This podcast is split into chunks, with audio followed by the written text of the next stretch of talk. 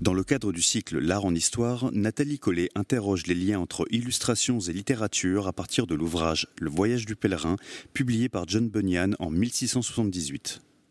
Bonsoir, donc euh, bienvenue à la BNF. Nous allons euh, clore notre euh, premier cycle de l'art en histoire, donc un cycle de conférences que nous avons inauguré cette année autour de thématiques entre la peinture, euh, la poésie, la littérature, donc des liens entre art visuel et, narration. Donc euh, pour cette dernière conférence euh, consacrée autour de la figure de Voyage du pèlerin de John Bunyan, j'ai voulu donc inviter Nathalie Collet, qui est maîtresse de conférence à l'université de Lorraine et qui est également maîtresse de conférence et titulaire, enfin comment dire, habilitée à diriger des recherches et euh, qui euh, dirige actuellement le laboratoire IDEA. Donc c'est euh, interdisciplinarité dans les, dans les études anglophones. Voilà. Donc c'est une spécialiste de l'histoire du livre et également de la poésie anglaise et qui est quand même très à l'aise dans la, dans, la poésie anglaise et surtout qui a étudié l'illustration, la, la, mise en image de ces textes, et c'est là euh, que ça va nous intéresser, donc ces relations entre art visuel et texte. Euh, pour euh, finir, je voudrais rajouter que l'année prochaine, nous allons continuer donc ce cycle de conférences l'art en histoire. Nous aurons à nouveau trois conférences dans l'année, aux mêmes horaires et au même lieu. Et nous, travaillerons autour de la notion d'identité d'artiste, et toujours parfois en lien avec des expositions, donc soit à la Ou soit euh, hors les murs pour euh, réfléchir un petit peu à ces notions d'histoire des arts. Et vous pouvez également retrouver donc ces conférences, soit sous la forme de podcast ou de vidéos sur le site de la BNF. Mais le plus simple pour les trouver, c'est de taper dans un moteur de recherche BNF conférence d'art en histoire podcast, et là vous allez pouvoir euh, trouver ces, ces, mises, ces mises en ligne. Voilà, donc je vous souhaite euh, d'écouter euh, la proposition de Nathalie et euh, à la fin de la conférence, donc vous aurez des questions et je serai là pour passer le micro.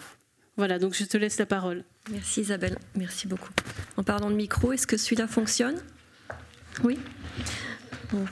Bonsoir. Euh, un grand merci à Isabelle Lepape et à son équipe de, m'accueillir. Merci à la BNF, je suis très heureuse d'être ici. Merci à vous d'être présent, présente. Euh, avant d'attaquer, je voulais commencer par une question, c'est pas très habituel. Qui parmi vous connaît John Bunyan? Ok, deux et demi, trois, quatre. Et William Blake? Un peu plus. D'accord. Ok, très bien. Merci beaucoup.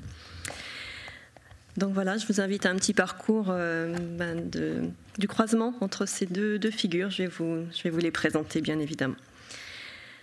Donc dans la tribune de l'art du 30 septembre 2019 et un article consacré à l'exposition William Blake qui s'est tenue à la Tate Britain à Londres du 11 septembre 2019 euh, au 2 février 2020, euh, Didier Rickner écrit Blake est connu en France comme un dessinateur euh, et graveur. Pour les Anglais, il est tout autant et peut-être encore davantage, euh, puisque c'est cet aspect qui est étudié en classe, un grand poète. Comme le rappellent les essais du catalogue, donc catalogue de l'exposition, il fut tout cela à la fois. Graveur le jour, poète et dessinateur le reste du temps. C'est son activité de graveur qui le faisait vivre, même s'il eut des amis et mécènes qui lui achetaient ses dessins et ses livres illustrés. Ces derniers, qui mêlent littérature et illustration, sont le résultat concret de la manière dont poésie et écriture étaient intimement imbriquées. Les deux livres illustrés les plus connus euh, de Blake sont sans doute euh, Songs of Innocence 1789 et Songs of Experience 1793, donc Chant de l'innocence et Chant de l'expérience, qu'il réunit en 1794 en un seul ouvrage et qui, pour Rickner, démontre parfaitement euh, comment la poésie et le dessin formaient pour Blake un tout indissociable. C'est précisément au mélange littérature et illustration et au dialogue euh, écrivain et illustrateur que je propose de nous intéresser ce soir, en explorant l'interprétation, ou plus exactement la réinterprétation, du voyage du pèlerin de John Bunyan par William Blake. Donc intéressons-nous tout d'abord, pardon, je voulais vous montrer ça rapidement. Donc si les Songs of Innocence, euh, Songs of Experience, et les deux réunis euh, en un seul volume. Donc euh, l'ensemble et la création de Blake, hein, le texte comme, comme l'image. Donc intéressons-nous tout d'abord aux deux personnages en question. Donc William Blake, 1757-1827, a été euh, présenté dans euh, la vidéo de l'exposition euh, à la Tate Britain, dont je vous parlais tout à l'heure, comme un rebelle, un radical et un révolutionnaire. Si on a le temps tout à l'heure, je vous montrerai la vidéo. Donc, rebelle, radical et révolutionnaire, selon la vidéo de présentation de la plus récente exposition qui lui a été consacrée à la Tate, Blake est aussi souvent présenté comme un mystique et un visionnaire, voire un illuminé. Le poète, essayiste et critique d'art Yves Bonnefoy parle de lui en ces termes. Ce remueur d'intuition, parfois à peine dissible, ce visionnaire comme nous ne savons plus ni ne voulons l'être, cet exalté qui mourut en chantant des psaumes. Donc la citation est tirée de cet ouvrage qui est le catalogue en fait de, de l'exposition. Peintre-poète ou poète-peintre, graveur-interprète, illustrateur de ses propres œuvres et de celles d'autres auteurs, Blake est l'inventeur de ce qu'il a lui-même appelé, en référence à l'enluminure médiévale, illuminated printing, ou impression illuminée. Il s'agit, selon les termes de Michael Phillips, euh, éminent spécialiste des techniques de gravure et de l'œuvre gravée de Blake et commissionnaire euh, invité de l'exposition Blake organisée par la Tate Gallery à Londres en 2020, puis présentée ensuite au Metropolitan Museum of Art euh, à New York en 2011. Donc il s'agit d'une méthode d'impression révolutionnaire, euh, et je cite euh, Philippe ici, qui lui permet d'imprimer en même temps ses poèmes et les images qu'il avait créées pour les illustrer, à partir de la même plaque de cuivre gravée en relief, au contraire de la méthode habituelle de taille en creux sur sa propre presse. Grâce à cette méthode, Blake, et je cite à nouveau Phillips, devient alors le seul responsable non seulement de la création, mais aussi de la reproduction de ses œuvres, se libérant de la censure et des contraintes du commerce. Au XIXe siècle, l'illustration du livre exigeait en effet deux types euh, de presse à imprimer, une pour le texte et une autre pour les images, et différentes équipes d'ouvriers spécialisés euh, dans leur, dans leur maniement.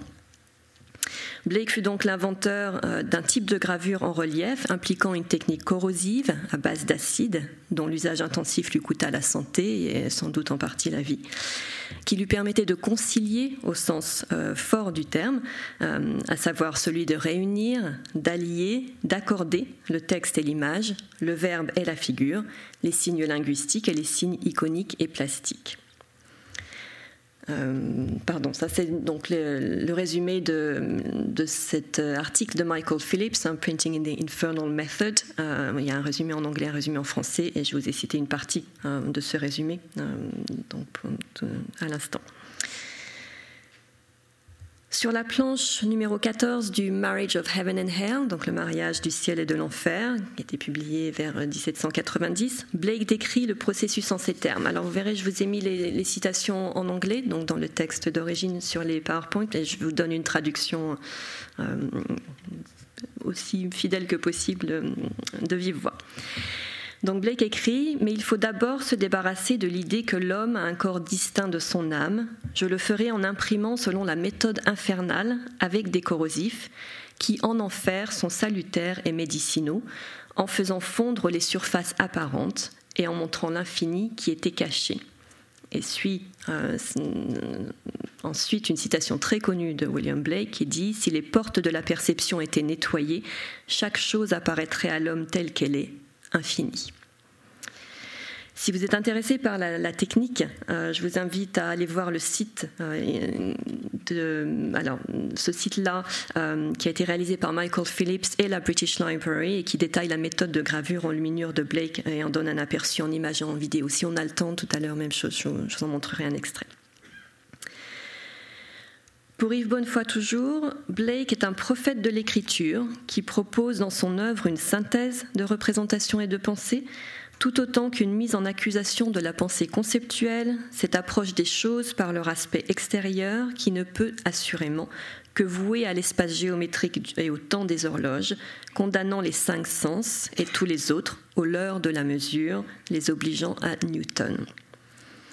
Pour quiconque s'intéresse au mariage du texte et de l'image, c'est-à-dire à, l'illustration dans toute sa splendeur et toute sa fonction, les planches et manuscrits enluminés de Blake sont inestimables. C'est à l'illustrateur d'autres auteurs plutôt qu'à l'auto-illustrateur que je vais m'intéresser aujourd'hui avec vous, et notamment à la réinterprétation du voyage du pèlerin de John Bunyan proposé par Blake dans ses illustrations. John Bunyan, donc 1628-1688. Bunyan est peu connu du public français. Il est pourtant considéré par une frange de la critique littéraire comme le précurseur du roman anglais, ou du moins comme un maillon essentiel entre le récit allégorique du Moyen Âge et de la Renaissance et le genre qui lui, euh, qui lui succédera pardon, et deviendra immensément populaire en Grande-Bretagne au siècle des Lumières, à savoir le roman réaliste, roman d'aventure tout d'abord, puis roman sentimental et ensuite roman gothique. Malgré ses, origines modestes et son dévouement à la cause protestante et en particulier puritaine, Bunyan est aussi l'auteur de l'un des récits de fiction anglais les plus connus et les plus étudiés, The Pilgrim's Progress, donc le voyage du pèlerin, euh, en deux parties. Une première, publiée en 1678, qui relate le pèlerinage de chrétiens, Christian, de la cité de la destruction à la cité céleste, et une seconde, publiée en 1684, qui relate quant à lui celui de chrétienne, sa femme, et de leurs quatre enfants. Alors là, vous avez euh, la page de titre et le frontispice. Alors pas de la toute première édition parce que c'est très rare de les trouver combinés en fait. Euh, donc c'est la troisième édition 1679 et euh, la première édition pour la deuxième partie. Best-seller avant l'heure, ce fut le deuxième livre le plus lu après la Bible du XVIIe siècle à la fin du XIXe siècle en Grande-Bretagne et en Amérique. Il fut traduit en plus de 200 langues et disséminé à travers le monde, notamment par les missionnaires anglais au XIXe siècle. Bunyan et Blake, bien que non contemporains, sont enterrés, tout comme Daniel Defoe, euh, à Bunhill Fields, à Islington, au nord de Londres, dans un cimetière, euh, Fields, pardon, un cimetière conçu dans les années 1660 pour recueillir les dépouilles des non-conformistes, radicaux et dissidents anglais, est devenu au XIXe siècle un lieu de pèlerinage pour les réformateurs non conformistes. Le poète Robert Southey l'appelait The Campo Santo, la terre sainte des dissidents. Et les membres de la Blake Society s'y rendent tous les ans en août à l'occasion de l'anniversaire de la mort du poète. L'influence de Bunyan sur Blake n'a été que très peu étudiée. Il est vrai que Blake ne mentionne que rarement un exploit de guerre, Bunyan, dans son œuvre poétique, contrairement à Milton, autre grande figure du XVIIe siècle anglais, contemporain de Bunyan, à qui Blake consacra une œuvre poétique tout entière, intitulée Milton a Poem, euh, euh, réalisée entre 1804 et 1811. Donc là, vous avez un exemple de la page de titre et euh, de la première page du premier livre. Blake fait néanmoins référence à Bunyan et au voyage du pèlerin à plusieurs occasions, de manière tantôt explicite, tantôt implicite. Euh, dans une lettre datée du 4 décembre 1804 et adressée à William Haley, un de ses mécènes et commanditaires. Euh, donc vous l'avez reproduite ici, alors euh, à votre droite et la mienne, donc l'original et puis à gauche une transcription. donc Blake écrit ceci, vous avez le texte en anglais. Euh, j'étais sur le point de vous écrire pour vous exprimer mon souhait que deux ouvriers si inégaux ne soient pas attelés à la même charrue et pour vous donner, si vous le pouviez, de faire faire le tout par Flaxman, car je pensais que ce serait, pour dire le meilleur de moi-même, comme maître John Milton avec John Bunyan. Le contexte en est le suivant. Blake est alors engagé dans la réalisation de deux planches pour la vie de Romney, euh, de Haley, sous la supervision de John Flaxman, célèbre sculpteur et dessinateur anglais. Blake se dépeint ici comme un piètre artiste au regard de Flaxman, qu'il rapproche de l'illustre Milton, tout en s'identifiant lui-même à l'humble Bunyan. Et euh, Blake signe ainsi la lettre donc dans le texte original. Euh, et je vous en donne une traduction, encore une fois, aussi fidèle que possible. Euh, j'ai perdu la confusion de mes pensées au travail et je suis moi-même lorsque je, suis autant moi-même lorsque je prends le crayon euh, ou le graveur en main que je l'étais dans ma jeunesse. J'ai en effet combattu un enfer de terreur et d'horreur que personne ne, pourrait connaître à pouvait connaître à part moi, euh, dans une existence divisée qui n'est plus à présent divisée, ni en guerre contre moi-même. Je continuerai à voyager dans la force du Seigneur, comme le dit le pauvre pèlerin. Il fait référence ici à la terrifiante traversée de la vallée de l'ombre de la mort qu'entreprend euh, Chrétien dans le voyage du pèlerin et explicitement donc au personnage. Dans le prospectus de présentation de l'exposition qu'il organisa à son, domicile en 1809, Blake écrit à propos de l'hôpital St. Thomas situé près de la Tabard Inn, la, taverne d'où partent les, pèlerins de Geoffrey Chaucer euh, pour leur pèlerinage vers la cathédrale de Canterbury. Euh, tout misérable solitaire qui demande d'y être secouru est considéré comme un pèlerin pris dans le tourment du voyage de la vie. Blake est d'ailleurs l'auteur d'une fresque représentant les personnages des Canterbury Tales, donc les célèbres contes de Canterbury de Chaucer, euh, que le poète et essayiste Charles Lamb décrivit comme euh, une critique de Chaucer pleine d'esprit, mystique et toute empreinte de vision. Vous avez là donc une reproduction. Je suis désolée, là, celle en couleur est un petit peu floue, euh, mais vous avez la, version noire et blanc qui est bien plus claire. Euh, la version définitive en couleur est datée 1808. Euh, elle est aujourd'hui dans la Sterling Maxwell Collection à Pollock House à Glasgow. elle mesure 46,7 par 137 cm et c'est l'une des plus grandes œuvres de Blake en fait. Alors revenons-en aux références que Blake a pu faire à Bunyan. La plus connue et la plus explicite est, celle-ci. Dans le carnet de notes qui accompagne la réalisation de ces interprétations picturales du jugement dernier, Blake met à mal l'allégorie, qu'il rapproche de la fable et juge être un type de poésie totalement distinct et inférieur à la vision, donc les termes sont là dans le texte, et notamment à la vision éternelle ou l'imagination de tout ce qui existe. Il distingue les visions vraies de celles qui sont perdues, et obscurcies ou voilées dans la fable ou l'allégorie. Il exclut cependant de ce jugement négatif le voyage du pèlerin, euh, qu'il cite et estime plein de visions, au même titre que les poèmes grecs. Donc vous avez le texte ici. Euh, euh, note here that fable allegory is seldom without some vision. Pilgrim's Progress is full of it. Enfin, la critique consacrée à Blake rapporte que le groupe d'artistes composé de John Lennon, Samuel Palmer, Edward Calvert, euh, George Richmond, euh, Frederick Tatum et d'autres encore, je ne sais pas si ce sont des noms qui vous sont familiers, euh, qui se désignaient eux-mêmes comme The Ancients, les anciens, parlaient de la modeste maison que les Blake occupèrent à partir de 1821 au Three Fountain Court dans le Strand, comme The House of the Interpreter, la maison de l'interprète, une allusion claire à un lieu et un personnage clé du voyage du pèlerin. Et c'est précisément avec ce lieu et ce personnage que Blake euh, engagea avec Bunyan ce que l'on pourrait appeler un dialogue pictural qui prit la forme d'une interprétation visionnaire. Vers 1822, il réalisa ou retoucha, on ne sait pas très bien, euh, une gravure illustrant l'une des sept scènes de la, maison, de la visite de Chrétien dans la maison de l'interprète, donc The Man Sweeping the Interpreter's Parlor, ou l'homme qui balaye le cabinet de l'interprète. Euh, il s'agit, selon Michael Phillips, d'une eau forte en relief prétendument sur étain ou sur cuivre, selon la William Blake Archive, qui en donne une description un peu différente qui utilise largement la taille blanche pour accentuer les contrastes. Et voici l'extrait du texte de Bunyan dont elle s'inspire. Alors, je, vous laisse le parcourir rapidement, je vais en faire un, bref résumé. Euh, la scène est un tableau allégorique vivant, montré à Chrétien lors de sa visite et explicité ou décodé par le personnage du nom révélateur de l'interprète, sur place et au moment même où elle est produite. Blake choisit de représenter, là je retourne à la gravure, euh, à droite, un homme balayant une pièce pleine de poussière, et la pièce chez Bunyan symbolise le cœur impur, tandis que l'homme représente la loi, la loi de l'Ancien Testament, pardon, qui ne fait que raviver et amplifier le péché et la corruption.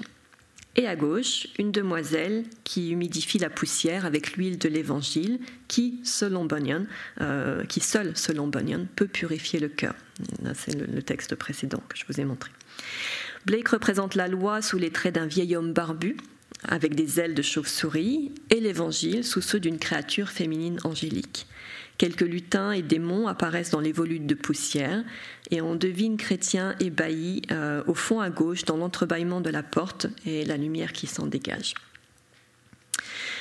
Dans son interprétation iconographique ultérieure du voyage du pèlerin, Blake ne reprend pas cette scène. Il en propose deux autres, tirées du même épisode, qui prennent place dans une série plus large. Donc voici les deux gravures qu'il lui consacre. Euh, la scène de l'homme dans la cage de fer, à gauche, et celle de l'homme qui rêvait du jour du jugement dernier, à droite. Vers 1824, alors qu'il est malade et en fin de vie, euh, Blake entreprend la réalisation d'une série de dessins et d'aquarelles illustrant la première partie du voyage du pèlerin.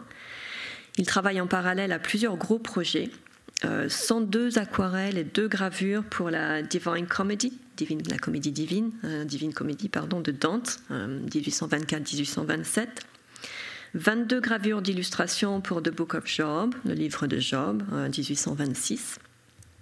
Un manuscrit enluminé de Genesis, donc la Genèse, 1827, qui demeura inachevé d'ailleurs et l'impression et la mise en couleur de cinq exemplaires des chants de l'innocence et de l'expérience que je vous ai montré tout à l'heure, soit un total de 270 planches. Blake a ainsi produit 29 dessins et aquarelles illustrant le voyage du pèlerin, qui, d'après la biographe euh, Kathleen Rain, était toujours en sa possession à sa mort en 1827, et dont certains furent plus tard colorés par son épouse. Euh, alors, on va les regarder ensemble. J'y reviendrai, bien sûr, pour euh, établir des comparaisons. Euh, mais je vais la passer en revue pour que vous en ayez bah, une, idée claire avant qu'on se lance un petit peu dans, l'analyse. Donc ça, c'est la, première. Et puis, donc voici différentes scènes. Chrétien lisant la Bible, chrétien rencontre l'évangéliste. Ce sont des scènes assez connues du récit. Euh, chrétien s'enfuit de la cité de la destruction, il tombe dans le bourbier du découragement, il est secouru par aide. Alors je les ai groupés, euh, je vous expliquerai pourquoi après, par thématique et par, euh, par motif iconographique aussi. Mais elles sont dans l'ordre de la série. Chrétien dirigé au mont Sinaï par le sage de ce monde et secouru par l'évangéliste. Chrétien frappe à la porte étroite et est accueilli par bonne volonté.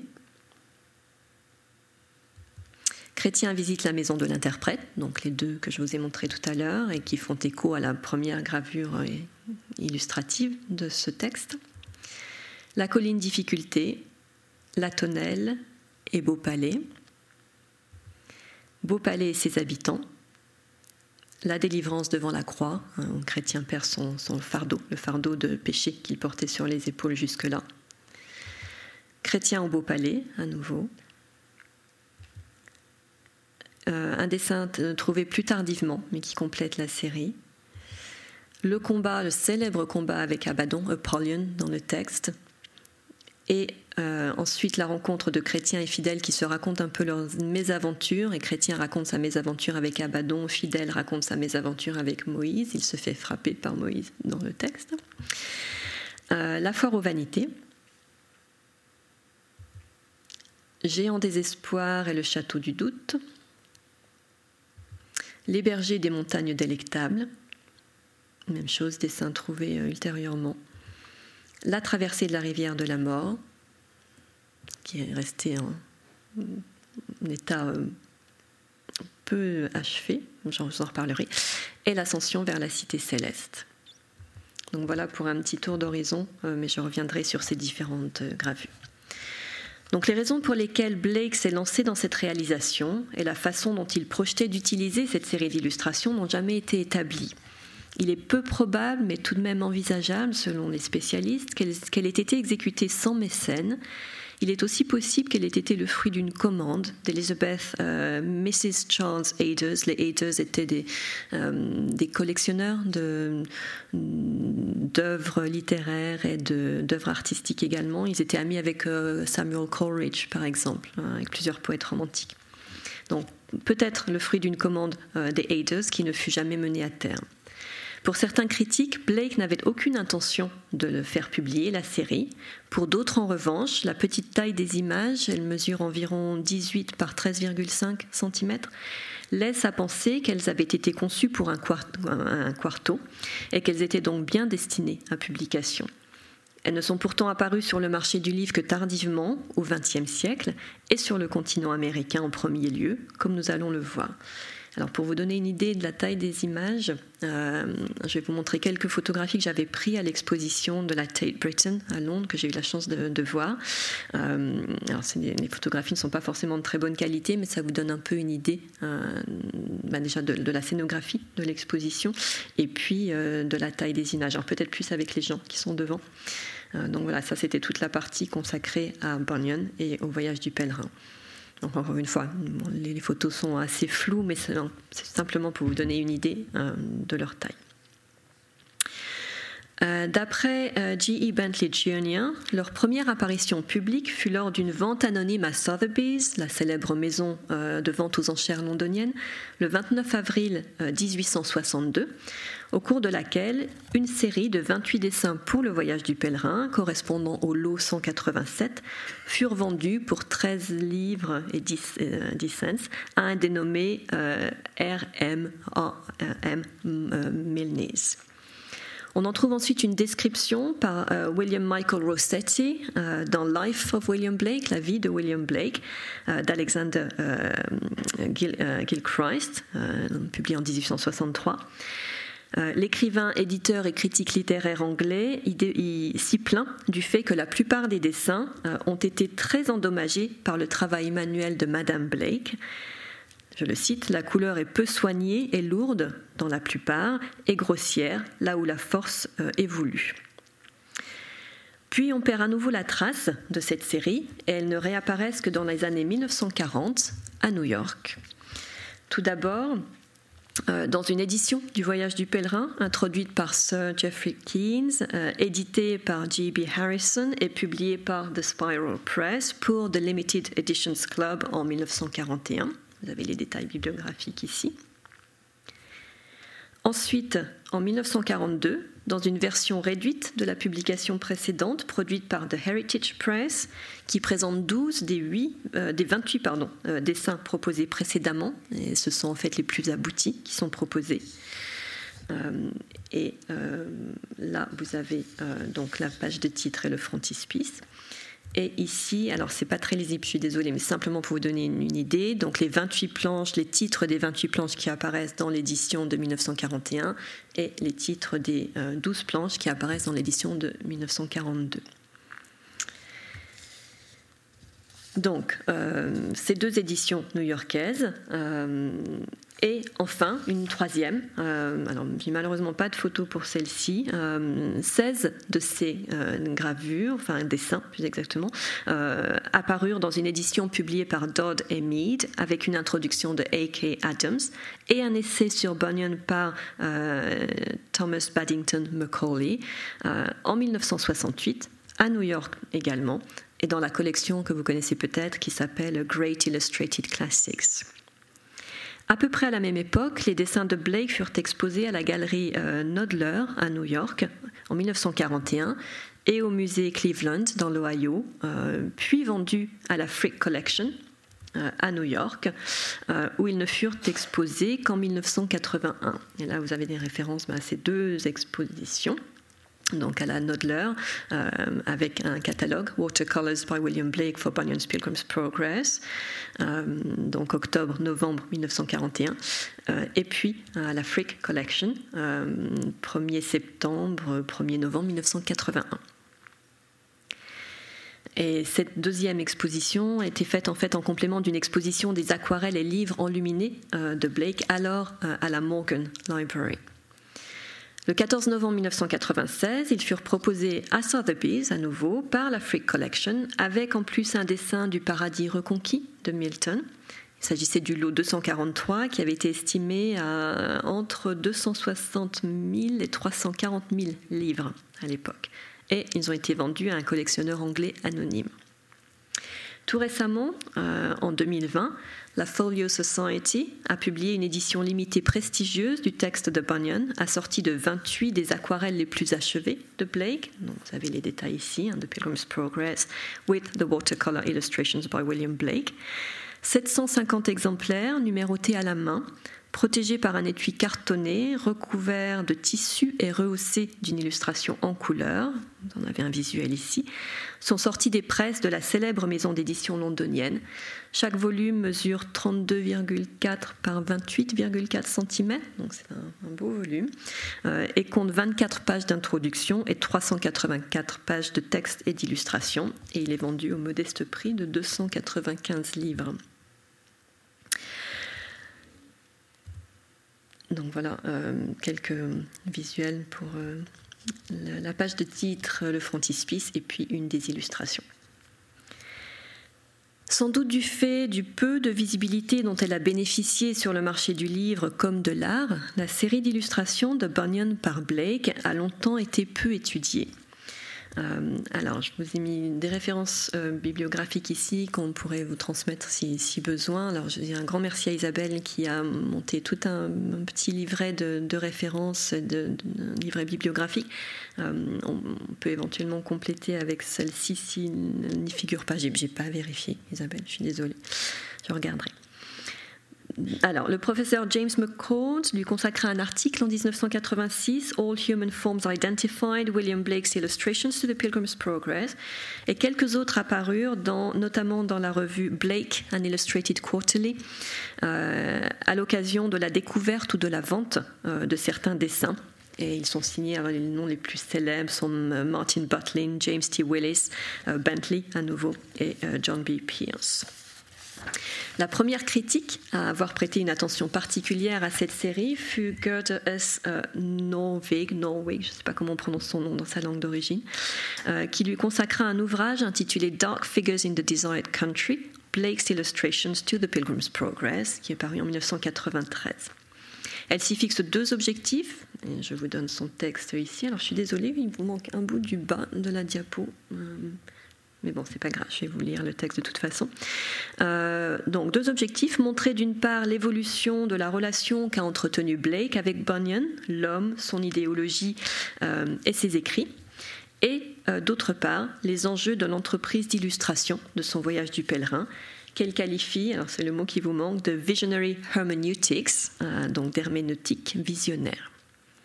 Norvig explore cette entreprise à la lumière du développement de la relation que Blake a entretenue avec Bunyan et son œuvre, relation tout d'abord marquée par le rejet de la théologie puritaine de Bunyan, puis par des affinités grandissantes exprimées ici et là par Blake à travers son histoire personnelle, euh, tout d'abord, et euh, enfin par des allusions de plus en plus fréquentes au voyage du pèlerin dans son œuvre à partir des années 1790, et je vous en ai donné quelques exemples tout à l'heure.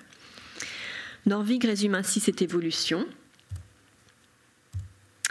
Euh, alors, je vous donne le texte en anglais, je vous le traduis. Dans les jours actifs de la période Lambeth, donc 1790-1800, lorsque Blake vivait au 13 euh, Hercules Building à Lambeth, absorbé dans les relations dynamiques et contreposes de son propre art prophétique aux énergies de la poétique religieuse de Milton, Blake, euh, évidemment, ne considère pas Bunyan comme un compatriote ou rival digne d'une attention systématique.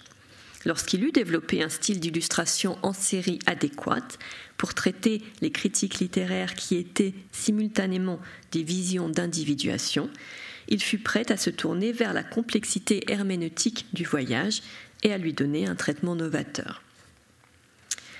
Le fait que Blake ait choisi le voyage du pèlerin comme un sujet d'interprétation artistique est à la fois surprenant et naturel.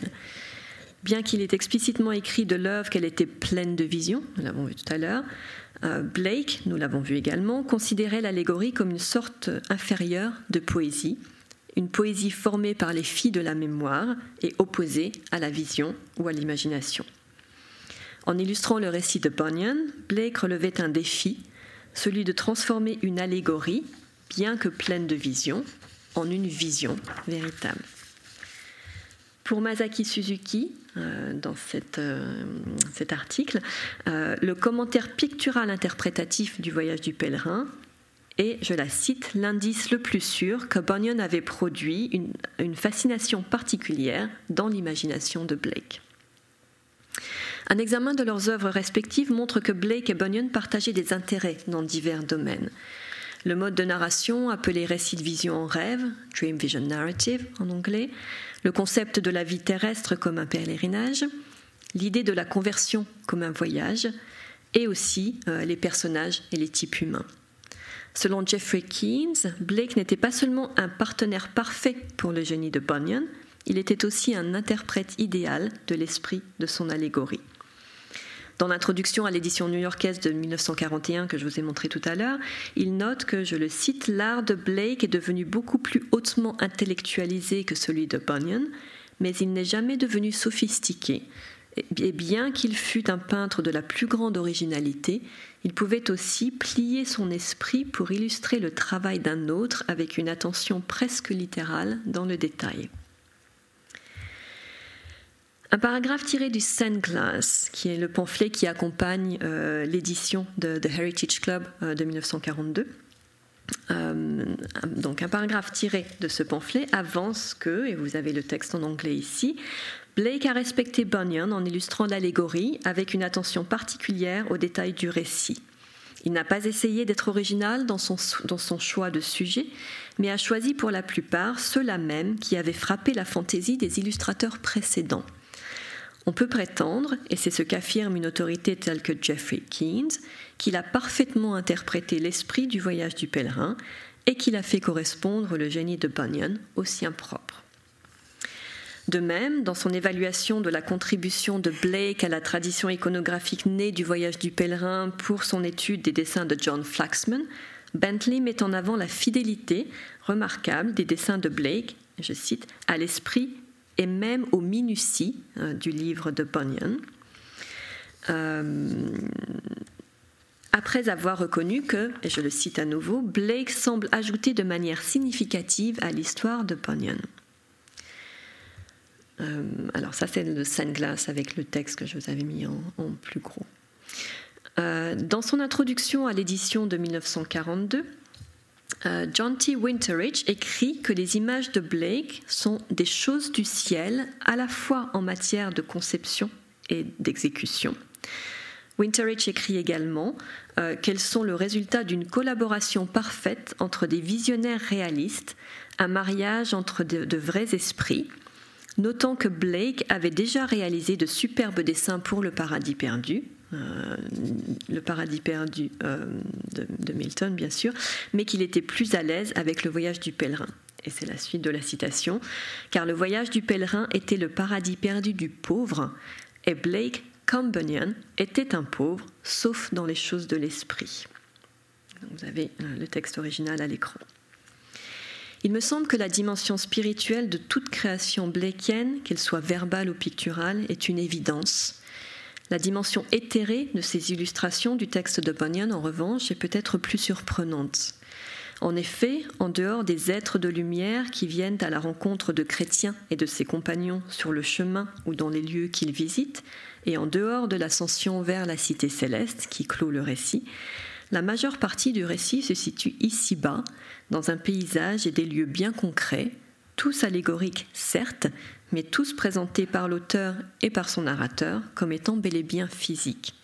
Ils sont d'ailleurs expérimentés comme tels par les personnages qui se retrouvent dans des bourbiers, dans des marécages, dans des jolies prairies, dans des, sur des montagnes délectables, etc., etc. Et Bunyan insiste, son narrateur, euh, sur l'aspect physique et concret, tantôt difficile, tantôt plaisant hein, du pèlerinage. Le mérite de Blake dans cette entreprise d'illustration euh, est d'avoir fait ressortir l'autre versant de l'allégorie, à savoir euh, son versant euh, immatériel et spirituel.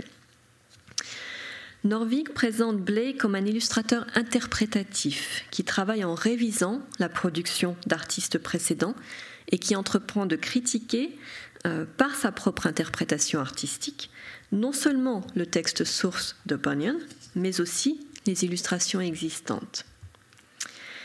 Elle avance, et donc je vous donne son texte original euh, et je l'exprime en français, elle avance que Blake a été attiré par ce qu'il a appelé les aspects visionnaires et ce que nous pourrions appeler les aspects archétypaux ou imaginaux de la structure autrement strictement allégorique du livre. Euh, le voyage du pèlerin, écrit-elle, a servi de test qui, par sa nature liminale, a montré la différence technique qu'il voyait entre l'iconographie transpersonnelle, la vision dont on a parlé tout à l'heure, d'une part, et les métaphores délicates de la propagande contrôlée, l'allégorie, de l'autre. Elle voit euh, la méthode d'adaptation et de changement de Blake donc ça suit le fil hein, ici euh, de la diapo, euh, commettant son propre pèlerinage à travers le processus euh, de création d'un intertexte pictural. Et pour elle, Blake avait pratiqué l'art de l'illustration interprétative comme une forme de critique littéraire pour plus d'un quart de siècle. Et avec ses illustrations du voyage du pèlerin, il fit énergétiquement avancer les potentialités du genre, de la narration graphique interprétative, donc de l'illustration, au-delà des limites qu'il avait déjà si bien maîtrisées. La posture révisionniste de Blake est visible en premier lieu, et là je vais peut-être vous remettre euh, quelques images sous les yeux pour que l'on puisse euh, voir ça plus directement. Euh, donc la posture révisionniste de Blake est visible en premier lieu dans le choix du matériau soumis à interprétation, qui est non seulement le texte de Bunyan, mais aussi les illustrations qu'il a générées avant 1824. Il est perceptible en second lieu dans son traitement de ce double matériau, textuel et iconographique. En donnant sa propre interprétation picturale du voyage du pèlerin, Blake transpose en images euh, non seulement les mots et l'univers fictif de Bunyan, mais aussi le traitement iconographique qu'en ont fait les illustrateurs qui l'ont précédé. Euh, des illustrateurs anonymes tout d'abord, puis un illustrateur hollandais, Jan Luyken, en 1684, dans une édition du texte en français publié à Amsterdam, John Sturt en 1728 pour une édition anglaise, Thomas uh, Rothwell, 1769, Edward Malthus, 1775 et uh, Thomas uh, Stothard, 1788, pour ne citer que les plus connus. Blake donne donc de ses prédécesseurs une, une, réinterprétation collective et englobante et propose une vision du récit à la fois nouvelle et ancrée dans la tradition iconographique qu'il a déjà générée. Alors on regardera tout à l'heure des, exemples hein, de, ces, de cette illustration précédente et on les comparera avec euh, celles euh, proposées par Bunyan. Je vous en donne un exemple ici. Il est à noter que dans sa réinterprétation iconographique et picturale de Bunyan, Blake double le nombre d'illustrations traditionnellement présentes dans les premières éditions illustrées de l'œuvre. Vaste entreprise, euh, pardon, dans les premières illustrations premières éditions illustrées de l'œuvre, excusez-moi, qui en comportaient en moyenne 14. Euh, alors, il me manque ici. Euh, non, je reviens une minute sur Norvig. Norvig voit l'initiative de Blake comme une vaste entreprise. Est-ce que vous l'avez là? Euh, Normalement, ça devrait être là. Oui, oui, oui, c'est là, pardon, c'est le tout début, euh, la première citation sur cette diapo, excusez-moi. Donc, comme une vaste entreprise de publicité de la différence entre lui et ses prédécesseurs, et peut-être aussi comme une vantardise ironique de la part de Blake que son commentaire graphique avait deux fois plus de valeur et deux fois plus d'énergie que le travail des illustrateurs standards contraints par la convention des 14 planches. Elle identifie une double intention potentielle de la part de l'artiste, un esprit ludique, naturel, assorti d'une dérivation originale audacieuse d'une part, hein, donc natural playfulness, vous avez en point 3, et un mode de critique sérieux de l'autre, euh, mode of serious criticism. Cette euh, entreprise de critique interprétative était pour Blake, selon Norvig, une façon de remettre en cause et d'amender la vision herméneutique limitée de ses prédécesseurs. C'était aussi, toujours selon Norvig, une façon de souligner le leitmotiv de la réplication maintenue de diverses manières dans la glose picturale de Blake sur la fable onirique de Bunyan. Le fait que les dessins de Blake n'aient pas été publiés avec le texte de Bunyan de son vivant comme c'est d'ailleurs le cas avec ceux de Thomas Stothard, je vous en montrerai des exemples tout à l'heure, 1788, euh, il a réalisé 16 dessins en 1788, et de John Flaxman, qui en a réalisé une quarantaine euh, dans les années 1790, euh, qui pour la plupart sont restés inachevés. Donc le fait que les dessins de Blake n'aient pas été publiés avec le texte de Bunyan de son vivant semble indiquer qu'ils avaient été conçus comme une narration graphique interprétative un interpretive graphic narrative, pour reprendre les termes de Norvig, qui pouvait non seulement raconter le texte source, mais aussi constituer un texte lisible, parallèle ou concurrent, un volume en réponse à l'original, doué d'un ordre narratif distinct, agencé pour faire ressortir et déplacer des éléments de l'original. Alors, je vous montre à présent donc euh, quelques-unes de ses plus anciennes gravures, donc de ses précédents iconographiques que Blake a repris, modifié, euh, altéré euh, à sa guise. Donc ça, c'est le très célèbre portrait du narrateur endormi qui a été intitulé The Dreamer ou bien The Sleeping Portrait. là, vous avez la version de 1679 par euh, Robert euh, Wright, qui était un célèbre graveur de l'époque, et la version de Blake. Et on voit, je vais vous en reparler dans une minute, que euh, Blake a notamment changé le format. Il a opté pour un format paysage plutôt que portrait, euh, pour un frontispice qui était euh, standardisé, qui était euh, jugé comme un élément clé de toute édition illustrée de l'époque et qui est apparu dans de nombreuses versions, imitations, copies, et qui apparaît encore aujourd'hui dans certaines éditions. Donc celui de gauche, et vous avez la version de Blake à droite. Euh, alors, je parle ici d'éco-iconographique, donc entre 1680, hein, les premières illustrations anonymes du voyage, euh, jusqu'en 1824. Alors, vous avez une à gauche euh, la première interprétation de la rencontre entre chrétiens et évangélistes, hein, au tout début du récit. donc 1680, au milieu l'interprétation de John Sturt. Alors ça c'est une édition de 1741, mais l'original date de 1728 et la réinterprétation par Blake. Donc je vous laisse apprécier, on peut en reparler dans la discussion si vous le souhaitez, euh, les différences, les variantes, euh, les choix, les, choses laissées de côté, les choses reprises des anciens illustrateurs. Euh, ici, c'est l'arrivée de Chrétien à la porte étroite, alors qui a été illustré dès le début de la mise en image du récit de Bunyan, donc 1680, avec l'illustration de gauche. Les, les, premières images étaient assorties de quatrains euh, qui résumait en fait la scène représentée et qui apparaissait parfois dans le texte également euh, des éditions, euh, illustrées comme non illustrées d'ailleurs du voyage du pèlerin. Euh, au milieu, c'est une édition un petit peu plus tardive, des années 1700, 1769, je crois. Euh, et l'interprétation de Blake, alors qui double ici la scène. Il donne deux interprétations iconographiques à une scène qui n'avait été précédemment illustrée que par une image. Ça, c'est aussi typique de sa série. Euh, souvent, il double le commentaire iconographique. Il en fait deux interprétations et pas une. Donc là, il y a l'arrivée de Chrétien à la porte, qui doit frapper à la porte. Il frappe longtemps et euh, goodwill, euh, donc bonne volonté, qui vient lui ouvrir et, l'accueillir. Donc c'est deux moments importants, c'est l'accueil qui marque l'accueil du pèlerin dans cette communauté. Ici, c'est l'arrivée de Chrétien à la croix, qui a été très illustrée aussi. Hein, vous avez différentes versions ici. Hein. Je ne vous ai donné que les versions d'avant Blake, bien sûr, euh, avec ou sans la croix d'ailleurs. et Blake lui préfère alors le sépulcre dans lequel tombe le fardeau que Chrétien portait jusque-là sur les épaules, euh, et une vision euh, du Christ euh, plutôt que, que, la croix elle-même. L'expérience de la croix, alors je vous parlais de Thomas Stothard tout à l'heure, vous connaissez peut-être, hein, donc qui a produit 16 dessins en 1788 qui ont d'abord été euh, euh, diffusés sous forme de portfolio et pas tout de suite dans une édition illustrée. Euh, la grande différence entre Stothard et Blake, Stothard a également illustré la deuxième partie du récit, qui avait déjà été illustrée également, mais moins que la première. Et il consacre la moitié des illustrations à la première partie du récit, la moitié à la deuxième. Blake, étrangement, peut-être n'illustre pas la deuxième, peut-être parce qu'il n'a pas eu le temps de le faire.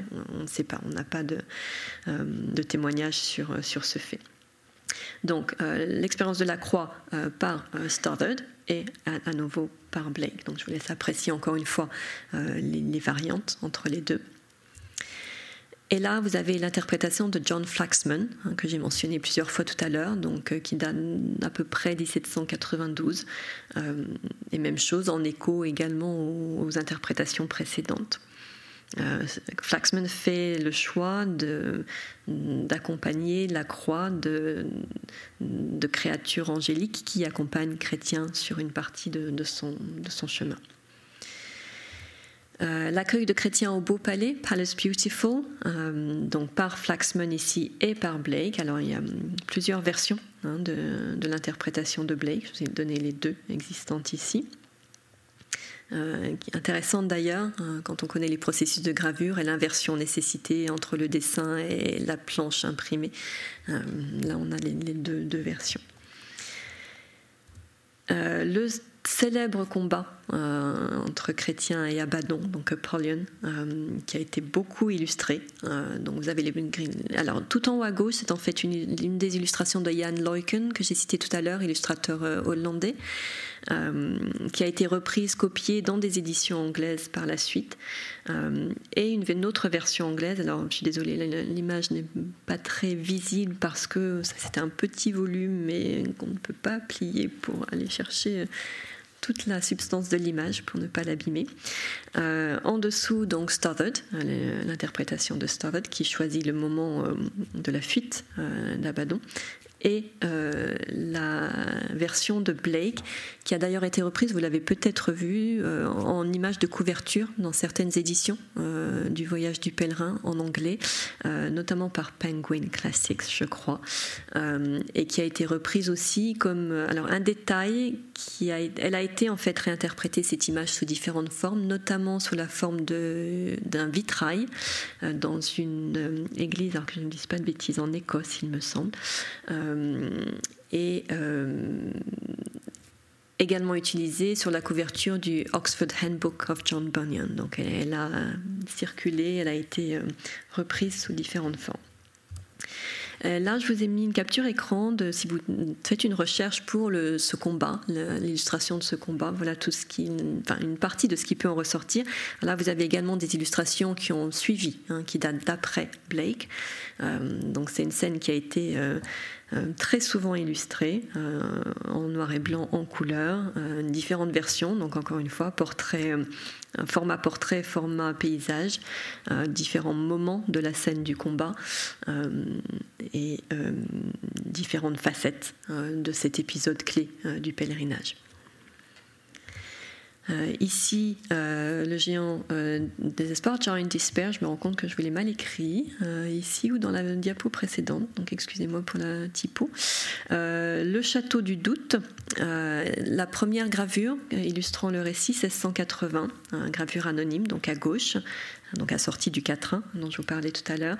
Très, c'est très intéressant d'ailleurs ce format qui rappelle les livres d'emblèmes de la Renaissance avec le titre, l'image et l'explication en dessous. Hein, c'était vraiment le, schéma typique des livres d'emblèmes, du moins des livres d'emblèmes illustrés, donc la deuxième phase des livres d'emblèmes. Et une fois encore, Blake choisit d'en donner deux versions, enfin d'illustrer deux moments de cet épisode. Euh, l'enfermement des pèlerins euh, dans, le donjon du château et la fuite des pèlerins euh, grâce à la clé, la clé la prière et l'espérance, la double clé. Euh, vous avez là l'interprétation de John Flaxman, donc 1792 à gauche, euh, avec des échos assez intéressants hein, entre Flaxman et Blake. Alors, euh, est-ce que Blake avait pu voir les dessins de Flaxman? C'est possible parce qu'ils se côtoyaient, hein, ils travaillaient ensemble. Euh, mais dans quelle mesure euh, Blake a été influencé par Flaxman? Malheureusement, pas de, de preuves euh, de cela dans, la critique, dans les recherches qui ont pu être faites sur le sujet. Mais bon, les parallèles sont quand même assez évidents. Les bergers des montagnes délectables, donc la première illustration de la scène, gravure anonyme, 1680 toujours, et la version de Blake, même chose, ce changement de format qu'il a pratiqué assez couramment dans sa série. La traversée de la rivière de la mort avant l'ascension vers la cité céleste. Alors en haut à gauche, l'illustration de Jan Leuken, 1685. Euh, à droite, euh, celle de John Sturt, 1728. Et en dessous, celle, de Edward Malthus, 1775 et à leur droite la version de William Blake, alors qui est dans un état euh, peu avancé, mais sous forme d'esquisse un peu colorée, mais intéressante aussi dans ses échos euh, avec ses euh, versions précédentes, notamment celle de Leuken, mais encore une fois avec un choix de format euh, paysage. Et puis, donc pour terminer, l'ascension vers la cité céleste, hein, donc la première gravure anonyme à avoir représenté la scène, et la version de William Blake en 1824. Et on reconnaît là, si vous êtes familier de, Blake et de ses, de ses dessins, les figures éthérées, angéliques, ascensionnelles euh, que l'on retrouve euh, beaucoup dans son œuvre. Il me semble que non, vous avez celle-ci aussi, donc la version de Stothard, euh, qui diffère assez significativement de celle de Blake ici, contrairement à ce qu'on avait pu voir précédemment. Voilà. Et ça, alors ça, ce sont les, premières séries. je suis désolée, ça fait des toutes petites images, mais c'était pour que vous ayez une idée des séries dans leur intégralité. Une première série anonyme, donc 1680. Ça a été, c'était un morceau des 14 gravures qui avaient été produites. Elles ont été en fait intégrées à des éditions. Euh, euh, il y en a d'abord eu une, ensuite trois, ensuite cinq, huit, et graduellement on a eu les 14 pour des raisons de coût, bien évidemment, de production, euh, de, de circulation des images différentes hein, de celles que l'on connaît aujourd'hui, bien évidemment. Donc ça, c'est la toute première série euh, anonyme. Ça, c'est celle de Leuken, donc Jan Leuken, 1685, dont je vous ai parlé. Euh, les séries anglaises suivantes font un mix entre la première série anglaise et la série hollandaise. Donc il y a un petit panachage des deux. Euh, toujours bah, par un graveur anonyme, donc 1688 ici. 1695, là, vous avez vraiment le mix. Si vous regardez, par exemple, euh, Chrétien et, Abaddon, Apollyon, c'est celle de Leuken. Hein. Ici, même chose pour la traversée de la rivière de la mort. C'est l'illustration de Leuken qui est imitée, euh, copiée euh, dans, cette série anglaise. Et puis John Sturt, 1728, c'est voilà, là on, se démarque des illustrations anonymes qui ont rythmé les éditions illustrées jusqu'à cette époque. Euh, et puis ça, on y reviendra tout à l'heure. Donc l'un des, aspects euh, frappants de la série dessinée par Blake est qu'elle reprend des moments textuels qui avaient déjà été sélectionnés euh, par les illustrateurs précédents. La façon dont Blake aborde ces moments est cependant très particulière et unique, bien évidemment. Tout d'abord, contrairement à la plupart de ses prédécesseurs, et je vais peut-être revenir sur des images qui montrent euh, Blake, Blake exploite le potentiel narratif non seulement des images individuelles, mais aussi du récit global qu'elles forment. En d'autres termes, ces dessins constituent une véritable séquence d'illustrations qui se suivent et se font écho à travers des motifs iconographiques récurrents. Et là, il faudrait qu'on revienne en arrière euh, vers la série complète. Donc, je vais le faire rapidement euh, pour que vous ayez euh, une idée de, cette progression en image, justement, de ce, de ce récit en image. Donc ici, donc voilà, à partir de, donc, du frontispice, et ensuite l'idée d'une narration en image qui peut être lue indépendamment du texte. Alors évidemment, toute personne intéressée par la série ou potentiellement euh, intéressée par la série aura lu ou entendu parler du voyage du pèlerin et aura au moins des scènes euh, en tête. Euh, donc c'est jamais vraiment une lecture complètement indépendante, mais on peut lire une histoire au fil des images. Ok. Donc, ces dessins constituent une véritable séquence d'illustrations qui se suivent et se font écho à travers des motifs iconographiques récurrents. Ils racontent une histoire de manière quasi autonome et pas seulement en lien euh, avec le texte source, euh, ni en tant que, composant euh, d'un livre illustré. Le simple fait qu'ils n'aient longtemps pas été publiés semble confirmer leur aspect délibérément narratif et autonome, du moins en tant que série graphique. Et comme je le disais, toute illustration implique bien entendu un lien avec son texte source, que celui-ci soit présent à ses côtés ou non. Blake surpasse ses prédécesseurs en ce sens qu'il ne se contente pas d'illustrer les moments du pèlerinage de chrétiens que ceux-ci ont jugés clés, il les lie entre eux. Euh, et un exemple frappant, à mon sens, c'est celui, euh, celui-ci, dans la gestuelle du personnage, dans le drapé du vêtement aussi, euh, qui laisse deviner d'ailleurs le corps nu de, chrétiens, hein, les corps typiques de Blake, que vous connaissez sans doute. Et celle-ci également, on retrouve le motif du feu hein, du mont Sinaï, vers lequel Bunyan excusez-moi, chrétien est dévié par un personnage mal intentionné. Donc il ne se contente pas, Blake ne se contente pas d'illustrer des moments du pèlerinage, il les lit entre eux de manière graphique. Tout d'abord, il exploite, nous l'avons vu, et alterne le format portrait-paysage de la feuille de papier et du dessin. Ensuite, il organise les images par paire ou par groupe de trois, se rapportant à la même étape du parcours du pèlerin, créant ainsi des échos entre elles et les scènes qu'elles traduisent. Ces échos apparaissent ou transparaissent d'un dessin à l'autre au travers des actions, des positions, des gestes et des vêtements des personnages, ainsi que dans, les décors euh, dans lesquels se déroulent les scènes, euh, les éléments architecturaux parfois, euh, les éléments topographiques et naturels qui les composent, et les différentes couleurs et nuances dans lesquelles elles sont dessinées. je me permets de vous les repasser tout en les commentant.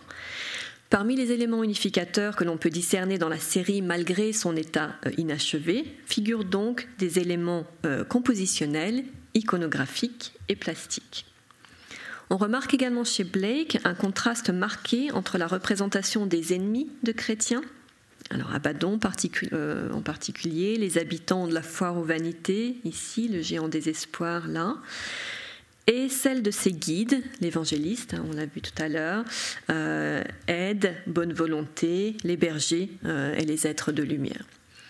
Les premiers sont dotés de corps solides et substantiels, tandis que les seconds prennent la forme d'apparitions étranges et surnaturelles. De plus, les épisodes qui éloignent le chrétien de son but sont représentés par des lignes et des contours plus nets et des couleurs plus sombres ou plus agressives que ceux qui le rapprochent de sa destination. Bien sûr, il faut garder à l'esprit l'état inachevé des dessins, euh, mais ceux qui sont visiblement inachevés semblent confirmer le modèle perceptible dans ceux qui, semblent euh, achevés. Dans son traitement des êtres euh, et des événements terrestres, le crayon, le pinceau et les pigments employés par Blake paraissent plus lourds que dans son traitement des êtres célestes. Il semble que ce mode de représentation varié des différents composants de l'allégorie permette à Blake de mettre en évidence leur nature distincte, et de suggérer au spectateur le chemin et la ligne de conduite à suivre par opposition à ceux à laisser derrière. Ainsi, le traitement de la substance de l'allégorie euh, de Bunyan, qui se veut à la fois matériel et immatériel, littéral et figurative, implique un codage pictural contrastif de cette substance. Euh, nous pouvons donc conclure avec Norvig que la série euh, de Bunyan n'illustre pas seulement, mais est une progression narrative dans laquelle l'acte de pèlerinage appartient à l'œil et l'esprit du spectateur, et pas seulement à ceux de chrétiens. La tactique de représentation, the tactics of representation, selon les termes de Norvig, mise en œuvre par Blake dans ses dessins, est peut-être un moyen pour lui de représenter le mode allégorique tout en se libérant de l'imagerie de contrôle hein, euh, du texte. Le motif du double voyage, physique et spirituel, le thème de la progression et le récit de la vision en rêve sont tous illustrés dans la série mais le traitement que Blake leur réserve leur confère une dimension éthérée et une aura spirituelle qu'aucun illustrateur avant lui, à l'exception peut-être de Stothard, n'avait réussi euh, à créer, euh, ni même à suggérer. Ainsi, les illustrations de Blake favorisent l'implication du lecteur dans la substance spirituelle essentielle du texte, renforçant l'intention originale de Bunyan euh, par son écriture et sa publication. Alors je passe très rapidement parce que je, je vais bientôt conclure. Je vois qu'on le temps défile. Euh, Bunyan euh, introduit son récit par une, apologie, hein, The Author's Apology for His Book, euh, donc un texte dans lequel il s'excuse d'employer le mode allégorique et d'employer la fiction pour exprimer sa, sa, vision de la vie terrestre.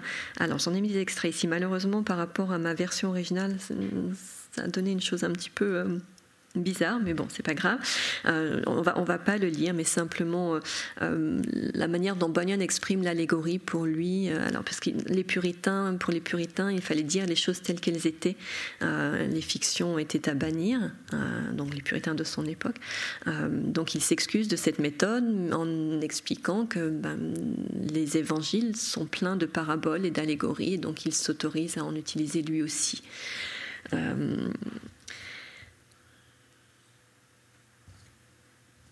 Donc, en abordant un texte qu'il avait jugé plein de visions, Blake entreprit de transformer l'expérience visionnaire du narrateur en expression visionnaire.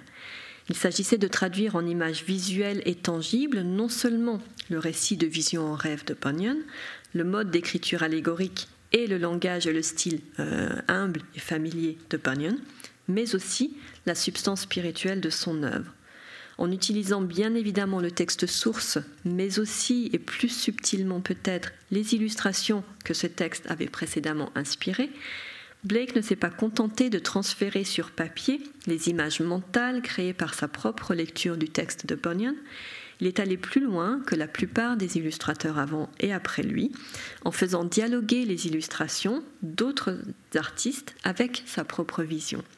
En d'autres termes, il a transcendé non seulement sa vision négative de l'allégorie, mais aussi la vision limitée ou jugée limitée des illustrateurs euh, qui l'ont précédé. Lorsqu'il entreprit d'illustrer le voyage du pèlerin, Blake s'engaga dans l'interprétation picturale d'un texte euh, plein de visions, nous l'avons vu, mais génériquement euh, antithétique à sa conception de la vision au sens propre et pur. Son entreprise était donc double. Il se devait non seulement de transformer un récit verbal en un, récit iconographique, mais aussi d'aller au-delà de ce qu'il considérait comme un genre limité et contraint. En d'autres termes, il devait transposer un mode d'expression en un autre, plus révélateur ou plus visionnaire, et transcender une, une convention générique qu'il jugeait inadéquate. En fin de compte, seul le sens original et fort du verbe illustrer rend compte de la conception que Blake avait de sa tâche en tant qu'illustrateur, celle d'un élucideur, d'un illumineur de texte. L'interprétation picturale de Bunyan par Blake n'est donc pas simplement un ensemble de dessins et d'aquarelles dont le contenu est spirituel en raison de l'état d'esprit de l'artiste et de sa capacité à exploiter l'essence du texte original. Elle reflète une attitude très spirituelle envers l'art de l'illustration est la tâche de l'illustrateur. Les dessins et aquarelles de Blake sont donc des illustrations au sens le plus fort du terme. Du point de vue de l'artiste, d'une part, ce sont des visions nées du texte source, et du point de vue du spectateur, d'autre part, ce sont des illuminations de ce texte, des images destinées à le mettre en lumière et et à éclairer ses lecteurs. Dans sa représentation iconographique du pèlerinage de chrétiens, Blake agit un peu comme l'interprète de Bunyan, euh, nous prenant par la main, nous montrant des choses rares et profitables, et nous aidant à dévoiler le sens des scènes qui nous sont présentées, ouvrant ainsi nos yeux sur le potentiel visionnaire du texte allégorique et nous plongeant dans notre propre pèlerinage interprétatif. Voilà, je pense que je vais m'arrêter là si vous voulez qu'on échange un petit peu et si vous voulez qu'on ait le temps de regarder les vidéos dont je vous ai parlé tout à l'heure. Merci beaucoup, merci de votre attention.